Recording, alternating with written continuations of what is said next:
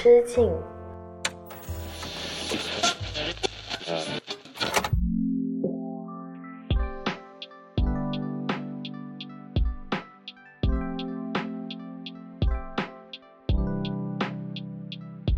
大家好，欢迎回到一人之境，这里是青年媒体我要我群里旗下的一档单口音乐类播客，也是二零二三年版最后一期的阿车。不知不觉的，一人之境已经从今年的四月份一直陪伴到今年的年末了。这一期也是二零二三年一人之境的最后一期节目。当然了，因为这一期节目呢发布的时间可能距离大家放假、大家去跨年倒数还有几天的时间，但是呢，也是一期提前的预热准备嘛。我相信有很多朋友呢过了冬至就已经盼望着元旦假期了，所以这一期节目呢，我给大家准备的是今年你又准备去哪里跨年的这样的一个话题。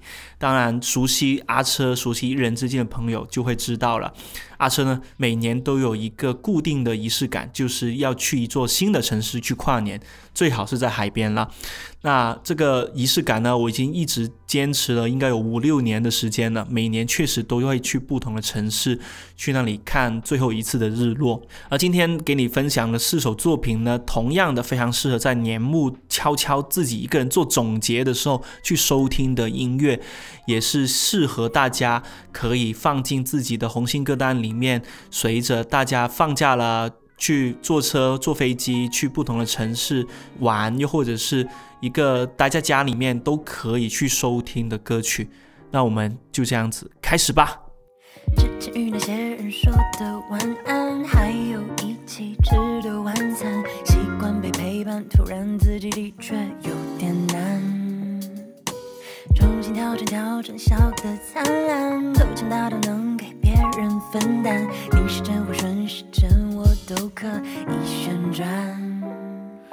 下着雪的 Tokyo，我们穿着 Paris style，坐在零下三十度的北极冰川。一好一坏，This is life，灵魂也要 kiss goodnight。你别以为只有你自己最惨。给我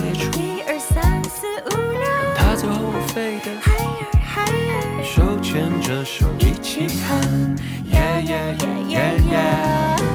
好事记得没发生过。我心里确定，Free from desire，我想要的安全感，只能我给我。二零二三年最后一期一人之境，给你分享的第一首歌，相信大家听到的前奏，听到了歌手哼唱的第一句的时候。也许已经打开你的听歌软件去搜索这首歌的名字了。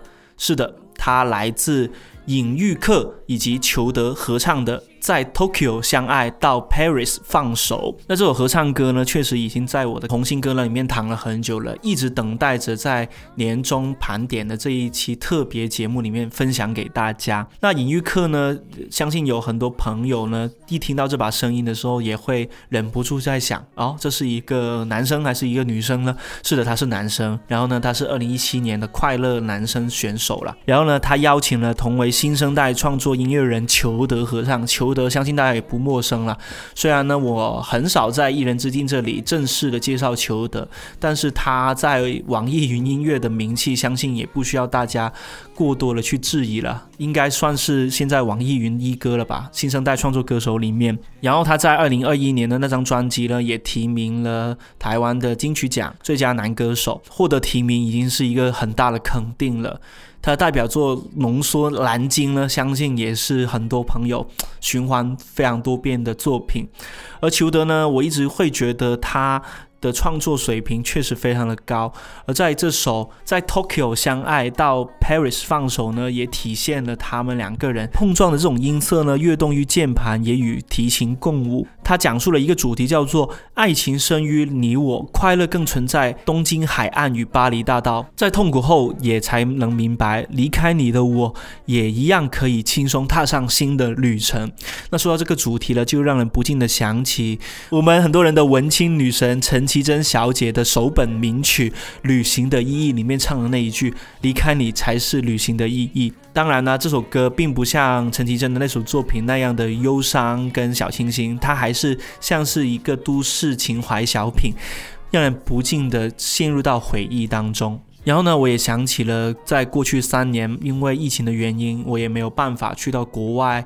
的城市跨年旅行嘛，所以从二零二零到二零二一到二零二二呢，这三年我都是在三个国内城市，分别是福州、青岛以及南京去倒数的。那当然了，如果你是来自福州、来自青岛或者是来自南京的朋友呢，一定会知道自己的城市到底有几斤几两啊，就是去到那里跨年旅行到底有什么可玩的。我印象很深刻，就是去福州走的那一段路叫做。福州福道吧，那是一个在半山腰的一个环形公园。为什么叫环形公园呢？因为它有一条步行道叫做福道，那福道呢是盘旋在这个半山腰上面的。全长呢，好像有个十几公里吧。然后呢，我二零二零年的十二月三十一号去到福州跨年的时候呢，也在福道上面看了当年的最后一次日落。而因为气温真的非常的低啊，就是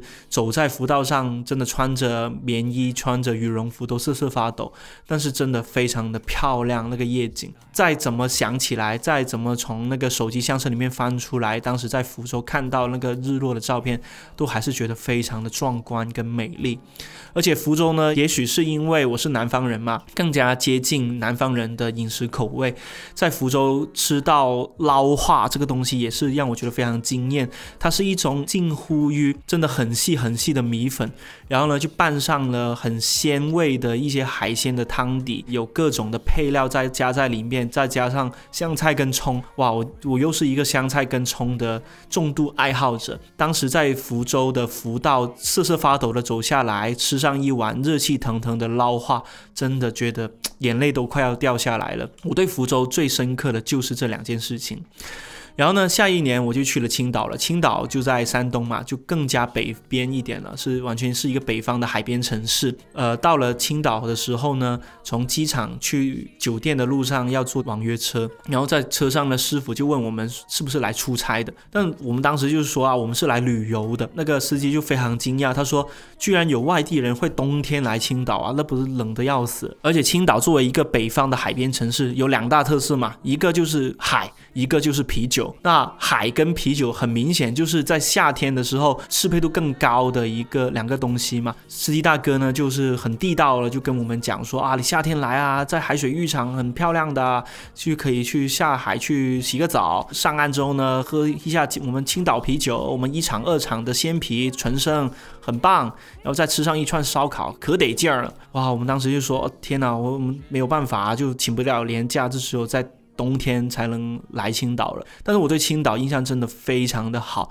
熟悉阿车的人都知道我是一个酒鬼嘛，就是无酒不欢。在青岛呢，每走五十米就有一个龙头可以告诉你说，这里的青岛一厂、二厂纯生的鲜啤，还有各种的果啤，真的又好喝又便宜。这个故事我也讲过一遍了，就是我跟阿姨说我要一斤的时候，她用了非常鄙视的眼神看了一下我说：“你确定你只要一斤？”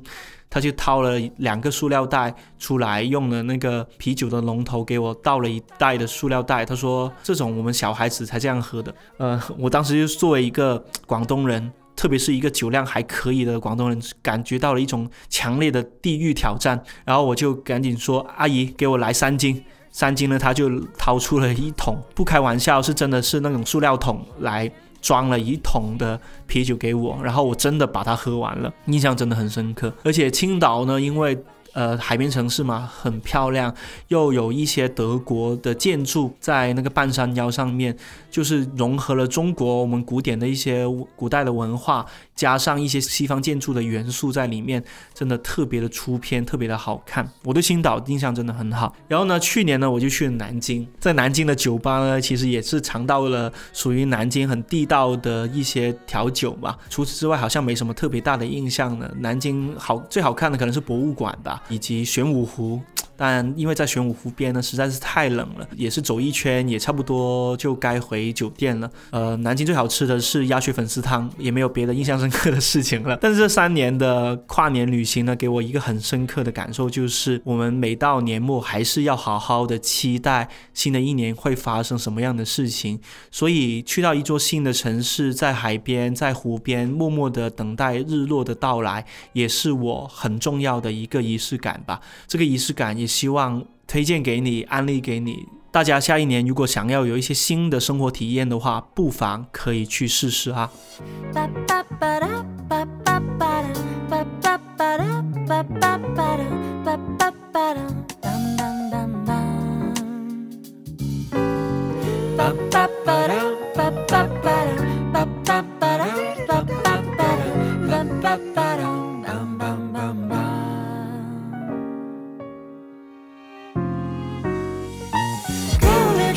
三四五六，脑子不会飞得 higher higher，手牵着手一起哼，yeah yeah yeah yeah yeah。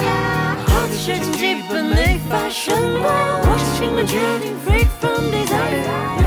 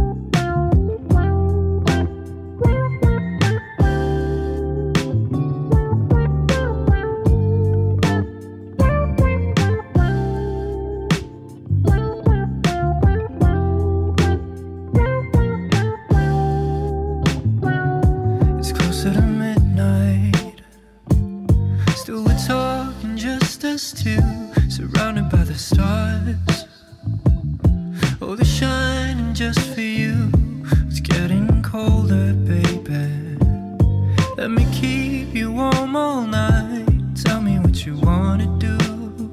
Cause, baby, I am all for you. Come and ride with me tonight. Please don't you go.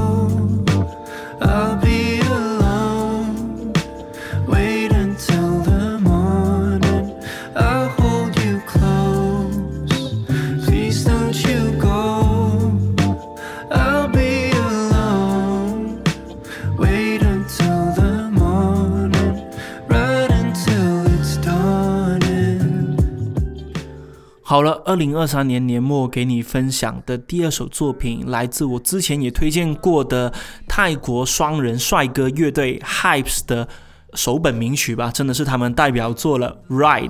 那这首歌呢，每一次听我都会觉得。果然真的很有东南亚独立音乐人 indie pop 的一种流行风格，都是那种非常舒缓的，让人忍不住跟着旋律律动起身体的，很小资、很有情调的一首作品。那说到泰国呢，我就不得不提到了，其实我本人真的是一个热带爱好者，虽然说。像过去三年我去的福州、青岛、南京都是在冬天相对较冷的城市嘛，但我其实在这之前呢，我个人真的非常喜欢热带城市。熟悉我的朋友都知道，我去了新加坡，去了五次嘛，新加坡是我的第二故乡。然后另外的话，其他的热带国家的城市我也是非常喜欢的，像泰国，我很喜欢清迈，也很喜欢芭提雅。像马来西亚的话，我最喜欢的城市不是吉隆坡，而是槟城跟马六甲。二零一八年我那一次去新加坡的跨年旅行呢，也是寄宿在我当时在新加坡的一位高中同学的家里面。因为住在他的家里，我就省了两晚的房费嘛。当真的非常感谢他，因为新加坡如果要住相对较好的酒店呢，真的要挺贵的，挺贵的。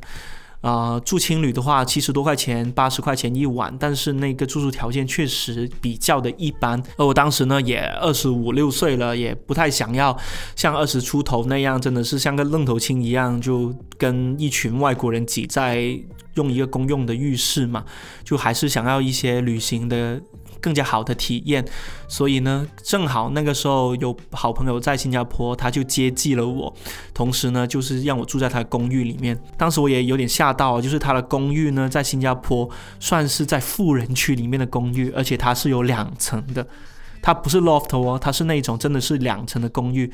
他跟他的女朋友呢是住在上面那一层，呃，他就专门给下面的那一层给我。我一个人住了一个两室一厅，真的是非常的爽啊。当然呢，我在新加坡也不会闲着，每天呢我出门就是穿着背心、短裤、踢着拖鞋，然后甚至还要带着一把防晒的遮阳伞去坐地铁、坐公交。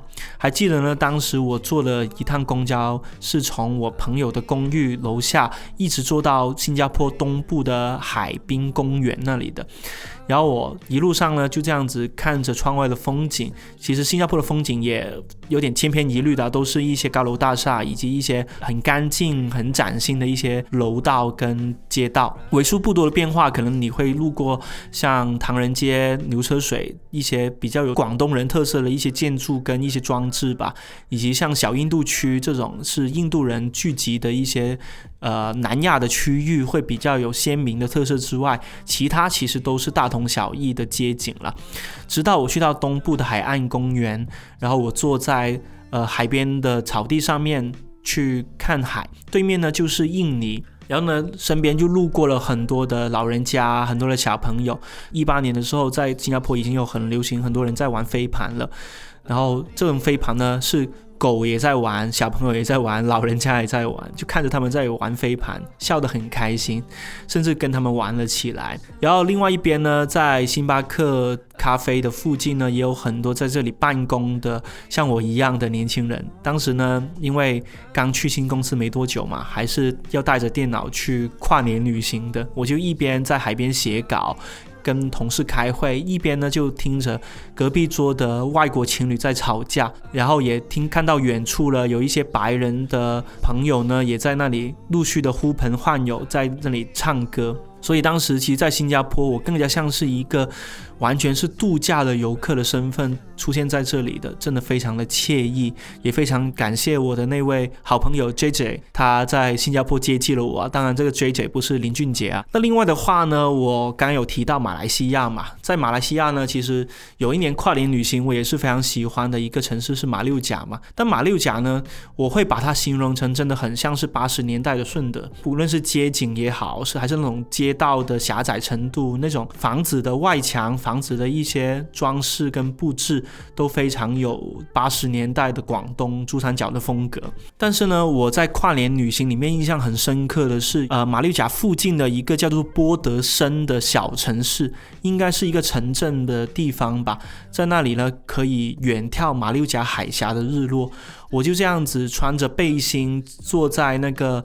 波德森的海岸边上，坐在一堆石头上面，去眺望马六甲海峡海平面上那一轮缓缓落下的红色的日落。当时呢，在我不远处还有一群当地的小孩在那里踢足球，大家踢足球玩耍的声音，以及一些海鸟时不时的飞过来叽叽喳喳的声音。当时因为跟家里人去嘛，爸妈在叫我给他拍照的声音，当时真的觉得这辈子这样的体验。真的要多多益善，真的要经历一百遍，我都会觉得不腻，而且是真的觉得经历这样的跨年旅行，我对新的一年是有很大的盼头的，觉得生活，觉得日子一定会越过越好，这样的一种希望，真的会让人感觉到活着是一件很幸福的事情，并且是值得期待的事情。Please don't you go, I'll be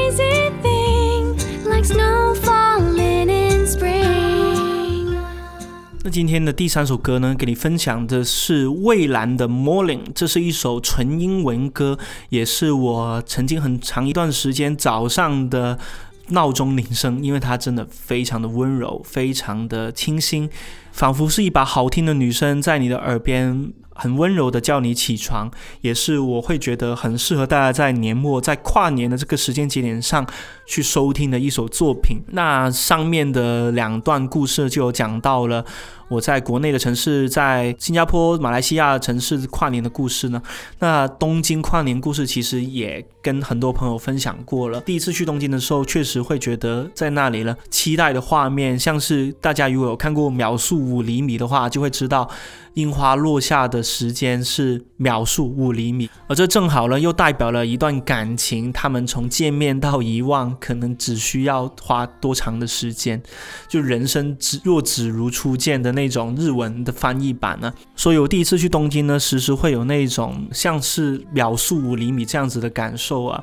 而且在东京呢，因为每一处街道、每一个地铁站，其实它都有它特殊的寓意，就有点像我们在大众点评上面去找吃的一样啊。每一个区域都有它特别好吃的东西，比如说在时代你是吃拉面的，在秋叶原你可能是吃烤肉的。涩谷呢，你可能吃到的是一些通宵达旦的吃到凌晨的居酒屋。当然了，居酒屋也算是东京，算是日本的一个标志性的吃饭的地方。也有很多朋友告诉我说，他们去东京就真的奔着各种好吃的特色的居酒屋去的。在东京跨年，我印象很深刻的是，应该是二零一九到二零二零嘛，刚好是疫情全面爆发的十几天。然后当时呢，我就出现在了东京涩谷的那个非常著名的十字路口嘛，就是那个在呃东京涩谷十字路口，然后在二楼星巴克，你可以眺望到整个涩谷的街景。路过那个十字路口，那个斑马线上面，你会回过头来，向着大屏幕去招手、去拍照、去录视频，记录起自己来过日本的一个很标志性的地标。然后呢，当时呢，我就在那个十字路口倒数嘛。人真的超级超级多。我后来看回了新闻，据说当天晚上是光是涩谷这个十字路口已经挤了超过十万人，十万人挤在一个路口是什么样的概念？真的不敢相信。穿着羽绒服的，穿着棉袄的，或者是有些特别耐冷的一些。呃，陌生人呢，甚至穿着短袖就出现在街头了。大家呢就对着那个大屏幕旁边有一瓶可口可乐的一个广告，象征着倒数十秒钟，那瓶可口可乐的瓶盖“啵”的一声爆开的时候，就象征新的一年要到来了。我还记得当时真的所有人都在十九八七，当然不是用普通话，是用英文啊，就是 ten nine eight 这样子倒数的时候。感觉得到这个世界真的离我好近好近啊！好像所有人都盼望着新的一年会带来新的希望，然后所有人都在期待着新的一年会有不一样的变化，这个世界会变得越来越好，人与人之间的关系会变得越来越亲近。我那个时候是真的是这样子感受的。当然了，在倒数结束之后，挤进地铁站的庞大的人群也是非常痛苦的。当时真的还好，觉得自己个子稍微高一点点，不然的话真的很危险啊，可能会淹没在人潮里面，甚至会有一些不安全的事情发生。但幸好的是，在东京发生的这起倒数事件呢，也让我印象很深刻。毕竟在我回来回国之后的十多天，新冠疫情就出现了，就整个世界就陷入了停滞的三年。我现在每次想起在东京发生的这个。跨年倒数事件，我还是非常的感慨。我在当时心中所寄托的那些盼望，那些很精彩的事情，并没有像我预料当中的意义发生，反而的它陷入了停滞，陷入了大家很困顿的三年。但不管怎样，灰蒙蒙的日子已经过去了。希望新的一年，大家还是可以带着像倒数一样开心的心情，可以去迎接未来的到来。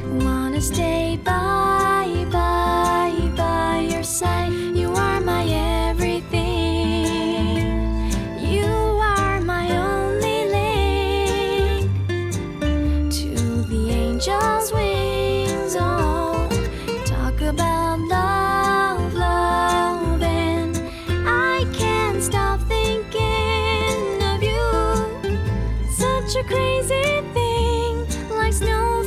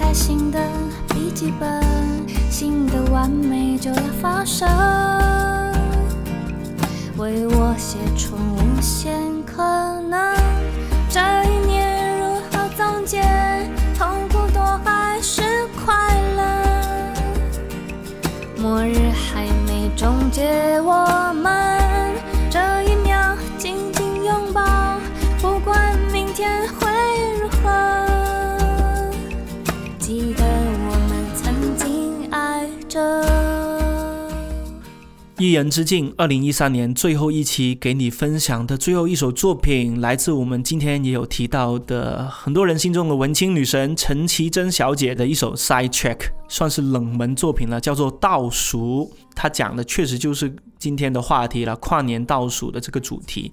它里面的这一段歌词，真的是每一次听我都会马上回到了十二月三十一号最后的十秒钟，让我们可以静静数着十九八七六五四三二一这样的氛围的。他是这样唱的：这一年如何总结？痛苦多还是快乐？末日还没终结，我们这一秒紧紧拥抱，不管明天会如何，记得我们曾经爱着。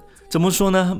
听到这句歌词的时候，我就会想起我从二零一七年到现在，每一年都会发的一条新年祝贺微博。新的一年这个词真的好奇妙，原本无法设想的东西，加上了新的一年，好像突然就有了希望。我一直觉得新年快乐真的像是一个咒语，而这个咒语想要送给每一位收听《一人之境》的朋友们。希望陈绮贞的这首《倒数》可以陪你倒数。希望新年快乐也好，或者是那些在这一年你没有办法完成的、还没有做完的 to do list，那些有点遗憾的事情，都像是这首歌，这都像是新年快乐这个咒语一样，在念出来的那一刻，就已经慢慢的掩埋在时间的长河里面。接下来的新的事情，才是真正值得期待的事情。跨过这一年，就让我们二零二四再见啦！今天呢，给你分享了我在不同城市、不同国家都有经历过的一些跨年倒数事件。正如我开头所讲的，这一年呢，非常感谢大家有在陪伴着一人之境，有在听着阿车每一期都给你讲的一些音乐故事。我在一人之境这个节目里面呢，也收获到了非常多的朋友。非常多新的认识的一些听众，大家给我发来的一些信心跟鼓励，而这些鼓励我真的会好好的存起来，以后慢慢用。省着点用。同样也希望正在收听节目的你，可以慢慢的去总结自己这一年做过的事情，做过的那些让你值得开心、值得纪念的事。因为如果你不纪念的话，可能过几年你就会慢慢的忘记，慢慢的你就会觉得快乐难求了。所以一定要好好记住，一定要。把快乐的事情都放在我们的歌单里面，放在我们的日记本当中。我们也不知道这一次再见是不是就是最后一次再见了。如果想我了，记得回来听听一人之境哦。这里是一人之境播客，每期会给你带来一些好听的音乐故事，以及我所看到的、听到的新鲜八卦。我们二零二四再见吧，拜拜。